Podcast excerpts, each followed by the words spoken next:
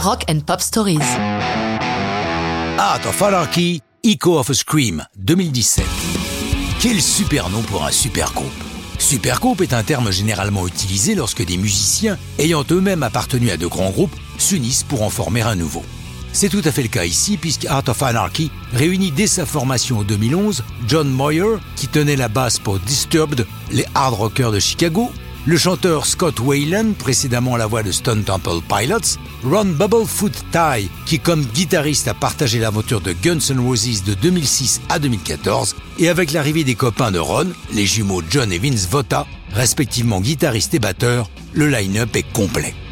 Nous verrons que comme régulièrement avec les supergroupes, tout ça finira en eau de boudin, les égaux s'affrontant pour un oui ou pour un non, souvent à propos d'une grosse poignée de dollars. Mais nous n'en sommes pas là. Quoique, nous retrouvons le groupe en juillet 2015 lorsque Scott Wayland annonce brusquement qu'il ne veut plus travailler avec les Art of Anarchy qui de leur côté l'attaquent en justice, lui réclamant 20 millions de dollars de dommages et intérêts, rien que ça.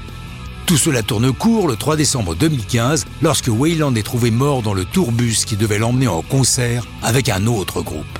L'overdose médicamenteuse ne fera aucun doute, ses bagages ressemblant à l'arrière-boutique d'une pharmacie avec deux gros sachets de cocaïne en prime.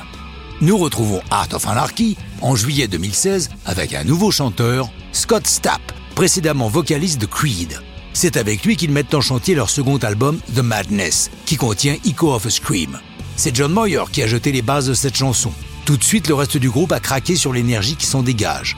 John a fait écouter la chanson à son ancien comparse de Disturbed, le chanteur David Drayman, qui a eu l'idée de la mélodie du refrain. Quant au texte, il est l'œuvre de Scott Stapp et de Zach Malloy, son pote chanteur de The Nixons. Le thème de Echo of a Scream, la gestion du manque de confiance en soi et le combat intérieur que cela cause. Pour pimenter le tout, Bumblefoot et John Vota ont sorti deux solos monstrueux, c'est ainsi que les qualifie Scott Stapp.